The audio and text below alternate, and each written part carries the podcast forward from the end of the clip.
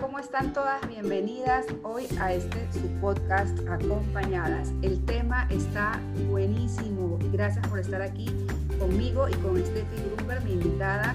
Vamos a estar hablando sobre ansiedad. Bienvenida entonces. Muchas gracias, María Teresa. ¿Cómo estás? Muy bien, muy bien, Steffi. Qué gusto que estés acá conmigo. Eh, para quienes no la conozcan, Steffi es propietaria de Healthy Home. Vamos a conversar sobre eso también.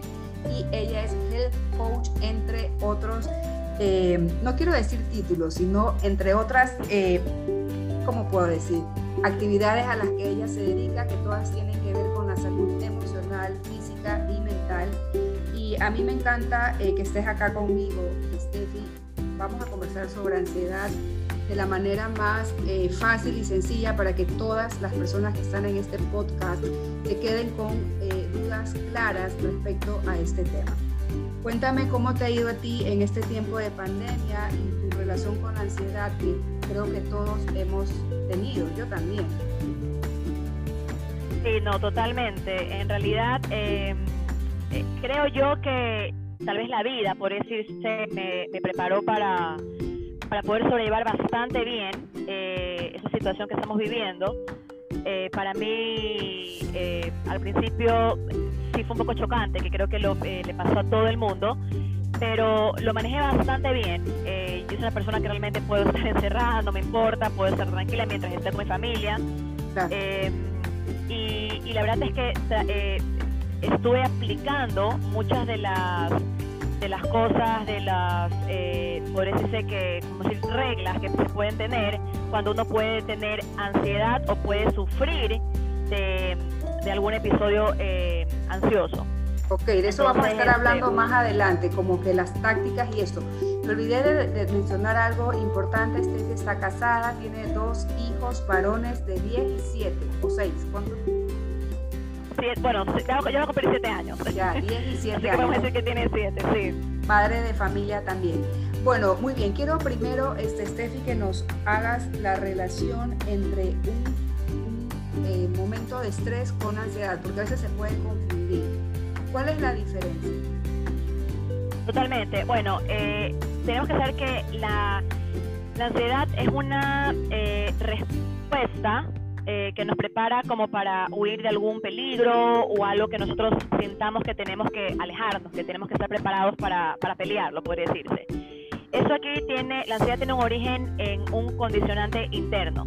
O sea, ¿qué quiere decir esto? Viene de adentro, viene de alguna una sensación, una emoción, una experiencia y viene desde adentro. Eh, este puede normalmente puede aparecer para una reacción de alerta, se puede asociar con el miedo, con una preocupación. Y el estrés, en cambio, es, una, es un mecanismo de activación eh, que se produce como un resultado de eh, condicionantes del entorno, cosas que vengan de afuera. ¿Ya? O sea, ¿qué quiere decir esto? La ansiedad viene de algo que podemos sentir desde adentro y el estrés por cosas que vienen de afuera. O sea, son, probablemente por situaciones que nosotros no no podemos este este por, por decirse que, están fuera de nuestro control exacto fuera de nuestro control, porque no depende de nosotros. Dime algo la ansiedad tiene que ver en algo con la genética o no eh, sí eh, o sea no necesariamente tiene que ver y es eh, y es obligatorio que que sea que sea solo únicamente o que aparezca únicamente por, por algo genético sino que este, esto aquí eh, puede también eh, aparecer, eh, o sea, quiere, o sea, si es que no, tienes más probabilidades de sufrir de ansiedad si es que tú este, tienes una predisposición genética. Puede ser más propenso. Exactamente, puede ser más propenso a sufrir de esto. pero, y sí, o sea, obviamente, pero no necesariamente va a nacer o vas a tener algún tema ansioso si es que eh, tienes alguna predisposición eh, genética, pero sí hay más posibilidades de que, lo sufras. Puedas tener. Dime algo, tú que eres la experta en, temas de salud, estadísticamente una persona ansiosa más va del lado de las mujeres que de los hombres o no necesariamente? No, sí, las mujeres eh, tienen más predisposición de sufrir ansiedad. O sea, eso aquí recae en mayor grado en las mujeres y específicamente entre los 15 50 y 50 años. A 15 años en plena adolescencia, ¿no? Total, o sea, y muchas veces, eh, voy a hacer aquí, un paréntesis, muchas veces nosotros podemos eh, decir que los adolescentes están medio deprimidos o que están tratando de llamar la atención, pero muchas veces se puede ver algo ansioso que, a veces no lo podemos este, saber a primera vista, pues, o, sea, o, a la primera, pero este, a veces la depresión puede deberse por temas ansiosos. O sea, puede desencadenarse debido a algo, eh, algún tipo de ansiedad que está sufriendo. Ok, muy bien. Para ir este, entrando en más detalles, ¿puedes mencionar un par de síntomas para estar alertas, las mamás, no tanto, a ver, aparte para nuestros hijos sí, pero también para nosotras mismas, que puedan insinuarnos que lo que, estamos sintiendo y explorando y viviendo eh, no es un estrés, sino es ansiedad. No, yo no sé, me invento caída del pelo, no tener hambre, bajar de peso, de o sea, ¿cuáles son esos síntomas? Bueno, existen distintos eh, tipos de síntomas. hay, conductuales, sociales, psicológicos, intelectuales. Eh, y bueno, y entre los físicos, que es lo más o menos lo que me estabas preguntando, por ejemplo, como caída del pelo o algo así, eh, se sufren realmente, son, hay hartísimos síntomas, pero entre los principales pueden ser, por ejemplo, problemas digestivos, náuseas, ah, mareos, eh, aceleración del pulso normal, normalmente. La aceleración del pulso, sentir que, por ejemplo, eh, tienes, tienes, taquicardia o, por ejemplo, que sientes eh, tics, por ejemplo, en los ojos. O sea, todo, todo este tipo de síntomas es claro que es eh, ansiedad. Por ejemplo, también puede, ser un agotamiento muscular. Puedes sentir, por ejemplo, que te quedas, que te duele el cuello, sientes tensión, te quedas tieso, trastornos del sueño. Sí, trastornos del sueño sí he, escuchado, pero te hago una pregunta, pero no es que eso porque te pasa una vez ya ansiedad, supongo que tiene que ser recurrente. Claro, no, no, no, totalmente. O sea, eso tiene que ser algo repetitivo. O sea, te pongo eh, casos eh, este, que los conozco bastante bien. Eh, pero, por ejemplo, este, ya cuando, por ejemplo, el, la falta de, sueño, de, o sea, de poder dormir, cuando estás con insomnio, si es que esto ya pasa durante dos semanas, diez noches seguidas aproximadamente, ya es, por ejemplo, un, síntoma de, un signo de alerta. Eh, o, por ejemplo, los temblores en los ojos, en las manos, si es que tú, me imagino que a ti te ha pasado que te tiembla por ahí, por ahí el ojo de vez en cuando. Pero si ya es todo el día, todos los días, ya es ah, una alarma. Entonces, exactamente. De ahí, por ejemplo, también si es que empiezas a sentir todo esto aquí, combinado con otro tipo de síntomas, por ejemplo, irritabilidad, dificultad ah, para expresarte, eh, estás en estado de alerta, eh, o por ejemplo, eh, tienes cambios en tu lenguaje corporal, o sea, reacciones, todo esto aquí, o sea, tienes que también verlo como un todo, o sea, en este caso, estoy, por ejemplo, con un trastorno de sueño, a la vez siento, por ejemplo, que me duele bastante el cuello o los músculos, y encima estoy irritable o tengo pérdida de apetito, o sea, esas cosas que se empiezan a sumar, o no tengo ganas de salir ni ver a nadie. Eh, o, me siento inseguro, o sea, todas esas cosas, o sea, es, una suma de síntomas que se pueden sentir. Entonces, este, eso es lo que hay que prestar atención. Bueno, hubiera, no me lo hubiera imaginado tan, tan así como le estás explicando ahorita. Sabes que puedo decir que esto es fin de semana pasado que estuvimos en casa sin poder salir, yo sí me sentí ansiosa porque tuve la necesidad de comer bastante dulce. Y trataba por ahí de no comer tanto. Y dije, bueno, voy a comprar un dulce para comérmelo entre el sábado y el domingo, pero era, mi cuerpo me lo pedía. Y el tema de escuchar al cuerpo, Steffi, ¿cómo, cómo poder saber lo que, nos, lo, lo que nos está diciendo? Porque a veces no le prestamos tanta atención. Bueno, eh, justamente eh, me ha pasado a mí últimamente que me siento, podría decirse como eh, más cansada de lo normal, pero creo que también es porque estoy con una actividad bastante, bastante intensa, bastante alta, o sea, despertarme a 5 y media de la mañana, de llegar a mi casa al final del día, todo el día de un lado para otro. Entonces, dando clases aparte, que eso, que eso, también te agota. Y, obviamente yo debería ser una persona que entrena todos los días, pero me, me, dan los momentos donde mi cuerpo como que no da más, o sea, necesito la cama, necesito acostarme. Y eso lo vas sintiendo. Así, Exactamente, total, o sea, es algo que se va, es algo que se siente, es algo que te llama, o sea, entonces, lo que yo siempre digo es, hay muchas cosas que pueden ser excelentes, o sea, por ejemplo, como hacer ejercicios, como no comer dulce o algo así, pero si en algún momento te provoca y sientes que tu cuerpo te lo pide y es algo que no lo haces recurrentemente, como por ejemplo comer un dulce, te puedes por ahí comer un dulce. Ahí el problema estaría si es que te comes todo un dulce, aparte comes este, algo con grasa, porque normalmente ese tipo de, de alimentación que, es normal. Normalmente la persona ansiosa va a tender a consumir productos altos en azúcar y altos en grasa. Ah, ya, ok, eso no sabía. Es, es, es, tu cerebro es, como, o sea, directamente te va a decir, no te va a decir jamás en la vida, quiero un pollo al horno, no, te va a decir, quiero unas papas fritas, o quiero una pizza, ah, o quiero, por ejemplo, eh, una torta de chocolate con harta grasa, o sea, ese, ese tipo de cosas. Entonces, es normal, tu cuerpo te va a pedir estas cosas, pero es un círculo vicioso, porque realmente el dulce o esta comida chatarra, por decirse, va a aumentar ya este, todas estas hormonas que alteran este, la ansiedad o que aumentan, o, o, sea, o que hace que aumente la ansiedad. Entonces, no es, o sea, vas a sentir un pequeño, eh, podría decirse, este eh, alivio a corto plazo de consumir el dulce, pero luego a largo plazo se genera más ansiedad.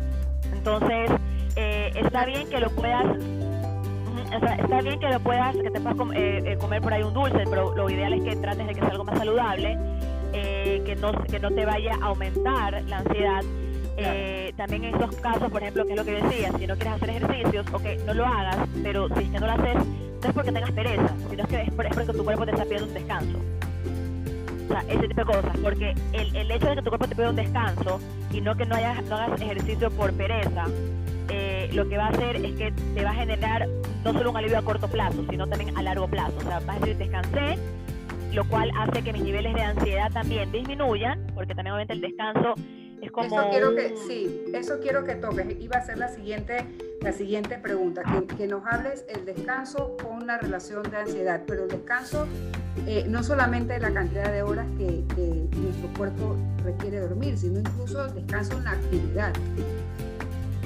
Claro, este, a ver, en sí em, es, es, importante, eh, las personas ansiosas de por sí, esto aquí vale mencionarlo, son personas eh, que tienen un comportamiento en el que le gusta tener una vida en excesos, en general. Eh, con excesos me refiero a trabajar, a estar activos, a hacer ejercicios o comer, comprar, o sea, son personas que, ah, les gustan en sí los excesos. Perfecto. Ya, eh, es una persona que le gusta también tener todo bajo control, que que, su mente va a mil por hora. Es más, hay una, hay una frase que me gusta mucho de la ansiedad, que dice la ansiedad es la mente yendo más deprisa que la vida. Ya, o sea, nuestra, la mente de una persona ansiosa va mucho más rápido que el de una persona normal. Entonces, eh, y normalmente eh, quieren cargar con responsabilidades o quieren abarcar con más cosas de lo que pueden, normalmente. Entonces, este... Mira qué interesante eh, todo esto. Porque entonces, ¿por qué te menciono esto? Porque al ser personas así, que, eh, que normalmente queremos hacer 20.000 cosas, el descanso es sumamente importante porque al descansar, tus niveles eh, este, en sí hormonales se equilibran, eh, lo cual normalmente no está bien cuando estamos con la ansiedad a punta. Entonces, en esos casos, por ejemplo, luego por experiencia propia, eh, en mi caso, el hecho de que yo no descanse hace que automáticamente el, neurotransmisor de serotonina de mi cerebro es como que se apaga. Entonces, si yo tengo muy, poco tiempo de descansar, automáticamente mis niveles de ansiedad se elevan. Se van a elevar, claro. Entonces, por eso es que yo te decía que muchas veces yo eh, hoy en día pongo por delante mi descanso antes que otras cosas es sumamente importante. Entonces, esto aquí, eh, el descansar, es, eh, es como para una persona con ansiedad, eh, está entre la, receta médica, podría decirse. La receta para curarte la ansiedad está el descanso mínimo o al menos 7 horas cada noche. Pero un descanso real. Real. Un descanso en el que no tengas el celular, en el que no tengas el televisor, en el que no te duermas con el televisor, sino que trates de desconectarte 100% para que puedas descansar. Claro, qué importante esto, como, como lo has explicado, que además está clarísimo y pienso que equivale perfecto no solamente para los adultos, también para los jóvenes, que a veces se puede pasar por alto el tema del descanso con ellos. Que me he quedado así, sin palabras, porque ha sido bastante específica y bastante clara con el tema.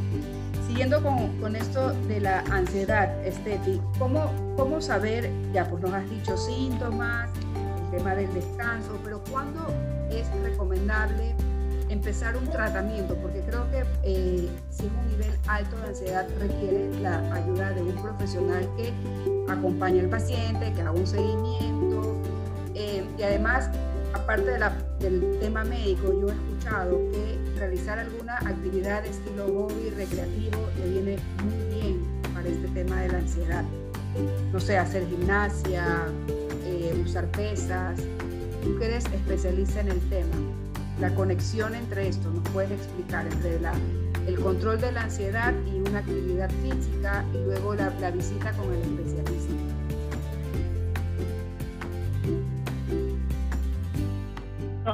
Totalmente. A ver, bueno, eh, indicadores que nos pueden decir que tenemos que, hay que ir a un, a un especialista, en este caso un psiquiatra específicamente. El psiquiatra es el que eh, principalmente trata la, eh, la ansiedad. Em, normalmente cuando entre los síntomas que conversamos hace un momento son muy repetitivos y está este y está limitándote, está evitando que tú tengas una vida normal, ya es un, ese, ese es el principal, eh, este, como decir, alarma eh, que te tiene que decir tienes que ir a un psiquiatra. El hecho de que no puedas hacer tu vida normal, el hecho de que te esté limitando, el hecho de que te puedan dar ataques de pánico, eh, este, o que simplemente no te sientes bien y que sientes que esto aquí te está afectando en sí tu vida, tus relaciones, este, tu trabajo, tienes que ir. Entonces, eh, eso ahí ya cada persona se dará cuenta de si tiene que ir eh, eh, o no. Normalmente, este, los, normalmente a partir del mes, dos meses, es cuando la persona empieza a sentir que no puede ya controlar la situación. Entonces ahí es donde este, dicen que normalmente en ese en ese tiempo es donde empiezan a ir más o, o, empiezan a pedir ayuda o empiezan a ir a un psiquiatra.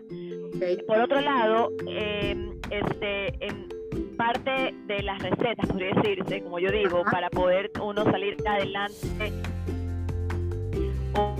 o, o, este, este, o, controlar la ansiedad es realizar ejercicios. Ejercicios eh, aliados que puedes tener contra la ansiedad. Porque en sí, el, el que tú hagas ejercicios, que te estés ejercitando normalmente regularmente de 3 a 5 veces a la semana, eh, este, te ayuda notablemente a mejorar los niveles de ansiedad porque empiezas a generar dopamina y serotonina. A lo largo de, eh, a largo plazo empiezas a generar también noradrenalina. Todos estos, estos, estas hormonas son hormonas de bienestar, son hormonas que pelean automáticamente con la ansiedad y empieza a hacer que bajes otros niveles de, de hormonas que pueden estar demasiado elevadas cuando tú estás sufriendo ansiedad. Entonces, cualquier ejercicio, siempre y cuando a ti te funcione y que tú lo disfrutes, te va a ayudar a, eh, a, que leves estos, exactamente, a que leves esto aquí. Y cuando tu cerebro empieza a generar regularmente y naturalmente estas hormonas, automáticamente tus niveles de ansiedad bajan. O sea, quiere decir eso, ah, ejercicio, eh, hormonas de bienestar, ansiedad, eh, hormonas que pueden este, afectarte, van a ir. Ok, ok que, que, te sabes que te escucho y siento y veo que el cuerpo humano es tan sabio, porque todo lo generamos nosotros mismos y nosotros mismos podemos eh, también eh, mejorarlo. Algo que tú decías en toda esta conversación es buscar ayuda. Quiero que entremos un poquito, como ya a manera de conclusión, a quién se pide ayuda? Porque para llegar a un psiquiatra no es que a la primera tú vas y, llamas al psiquiatra. ¿Cuál, ¿Cuál crees el proceso de la persona que lo vive y de las personas que estamos alrededor también? Porque creo que el buscar ayuda es aceptarla, aceptar que, que requieres ayuda. ¿Cómo tú ves ese proceso? A ver, este te lo digo como por expresa propia eh, en estos casos, eh, el, buscar ayuda eh, es algo de valientes, es lo que yo siempre digo. Yo digo, tienes que aceptar la situación, tienes que, que, que, aceptar que tú estás pasando por una, una, una etapa que, se sale de, tu control, porque muchas personas pueden decir, ah, la ansiedad es algo mental, ah, estás ansioso, qué ansioso que eres. Pero realmente la ansiedad es una enfermedad mental, es una enfermedad de la mente. Entonces, eh, dicen muchas veces que las enfermedades de la mente son hasta más peligrosas que las, que, que, las otras, porque te va destruyendo por dentro totalmente y empieza eso a destruirte por fuera también. Una persona ansiosa, eh, este, por dentro está sufriendo, pero empieza a generar síntomas este, se empieza a somatizar eh, este, y empieza a tener síntomas que se ven físicamente, o se ven en tu físico. Em, este, normalmente lo importante es, bueno, aceptar esto, eh, este, saber que, está, que van a necesitar ayuda y en estos casos pedirle a alguien de confianza. Todas las personas siempre tenemos a alguien de confianza, alguien que podemos confiar, sea nuestro papá, sea nuestro, nuestro mejor amigo, sea un novio o algo así y también aquí entran muchísimas, estas, eh, eh, son de suma importancia las personas que, eh, que eh, a las que tú les cuentas. Y te digo como una tercera persona, si que me vayan a contar sí. estoy, que alguien está sufriendo de ansiedad, yo lo que voy a hacer es ser eh, este, lo más abierto posible y tratar de aconsejar a esta persona que vaya a donde un psiquiatra, porque a veces tenemos una, no sé, eh, eh, los seres humanos, pero tenemos una... Eh, tal vez no una idea prefijada, así es, una idea prefijada. Sí, sí. Total, un, un rechazo a, lo, a los psiquiatras porque pensamos, porque decimos, no, que no somos, yo no estoy loco. Pero no es que tú estás loco. Esto aquí, como te digo, es una enfermedad, no depende de ti algo entra a tu cerebro y te está empezando eh, eh, a controlar, que ya tú no puedes, o sea, se, sale de, tus manos. Entonces, eh, aquí es muy importante que uno busque ayuda, no hay que tener miedo. mientras antes esto se, este, se, se genera un diagnóstico de esto aquí y se genera un tratamiento, antes se va a salir también de eso. Entonces, eso es algo que también tenemos que tener muy en cuenta. Mientras más esperamos, más nos vamos a demorar. Si, si, ponemos cartas en el asunto con tiempo, vamos a salir más rápido de esto aquí. De acuerdo, de acuerdo. Qué, qué, interesante, te prometo que estoy así como con la boca abierta, tomado nota de las cosas que has hablado, que todas son tan ciertas, tan reales, que nos ocurre eh, a nosotros también en la vida misma. Y creo que, este testimonio tanto de tu vida profesional que das como tantas personas que tienes cerca con, con situaciones de ansiedad y esto, eh, pienso que nos anima mucho a decir que y aceptarnos que no somos perfectas, que podemos ser vulnerables, estamos en diferentes etapas de nuestra vida donde, donde sí, de repente podemos estar tubo bajo y que la apertura a buscar ayuda me parece que es lo que nos permite renacer. Creo que, que cuando se pasa un proceso de cualquier tipo, ¿no? Ahora estamos hablando de ansiedad, pero cualquier proceso que tenga que ver con salud es un, es un renacer, porque definitivamente no somos las personas antes de que después de. Estefi, algo, que, algo que quieras decir eh, respecto a este tema, que creas que, que es importante considerar. Bueno, eh, la ansiedad como muchas personas dicen, es la enfermedad del siglo XXI, ¿no? O sea, dicen que esto está cada vez, eh, eh, yo creo que por la misma vida que, que pasa tan rápido eh, este, y, tenemos tanta presión por, por, por, por, la sociedad, las personas de afuera, por la competencia que existe, hoy estamos en un mundo muy competitivo. Por creo el estándar que, que tú mismo te quieres poner encima. Exactamente, este, exactamente. Eh, creo que eh, nos hace más vulnerables a poder eh, sufrir de algo, de algo como eso. O sea, la ansiedad es, una cosa que le va a todo el mundo. En algún momento de tu vida lo vas a tener. puede ser que sea algo mínimo, puede ser que simplemente tú tengas la, la, personalidad, la actitud o las herramientas para poderlo pasar bastante fácil o rápido, pero en algún momento se va a sufrir. Pero hay personas que en cambio eh, eh, ya simplemente no lo pueden controlar o simplemente no tienen las herramientas para poderlo manejar. Pero yo solo digo que no, no hay que tener miedo de pedir ayuda, no hay que tener miedo porque es algo muy real, es algo del muy eh, del día a día, es algo que, que yo creo yo creo que de, cada 10 personas por lo menos una o dos personas están sufriendo de ansiedad. Así así te lo puedo lanzar, o sea, yo estoy casi segura de esto, o sea, en el último taller que di me escribieron eh, lo habrán visto eh, el primer día 40 personas. De las 40 me escribieron 5 a decirme, Steffi, yo, yo sufro de ansiedad o una me dijeron, me acabo de dar cuenta que tengo ansiedad. Entonces, eh, es algo que yo en ese momento les dije, no tengas miedo. otras hasta me, hasta me pidieron un número de, de, de, psiquiatra. Entonces, especialista, una cosa que yo digo, yo digo, no tengas miedo. Yo le digo, o sea, ten esto aquí, llama a un especialista. Eh, eh, yo puedo conversar contigo, aquí estoy para que conversemos cuando tú quieras, pero realmente la persona que más te va a ayudar es un profesional en esta área y no tengas miedo de llamarle. O sea, te estás haciendo un favor, estás mostrándote que te amas, estás mostrándote que, que, te, que, tú, o sea, que tú te importas. Entonces, llama nomás a alguien porque es, creo yo, eh, la forma más grande de demostrarte amor a ti misma. O sea, de que te estás preocupando por ti, por tu bienestar. Qué bonito, qué, qué lindo mensaje final. Me gusta mucho eso de, de pedir ayuda para esto, ¿no? Demostrarnos que nos amamos Qué, bonita experiencia esto de, poder permitirnos eh, sentirnos vulnerables y, pedir ayuda, que a mí me parece que es una de las cosas, de las oportunidades más bonitas que nos podemos dar como seres humanos.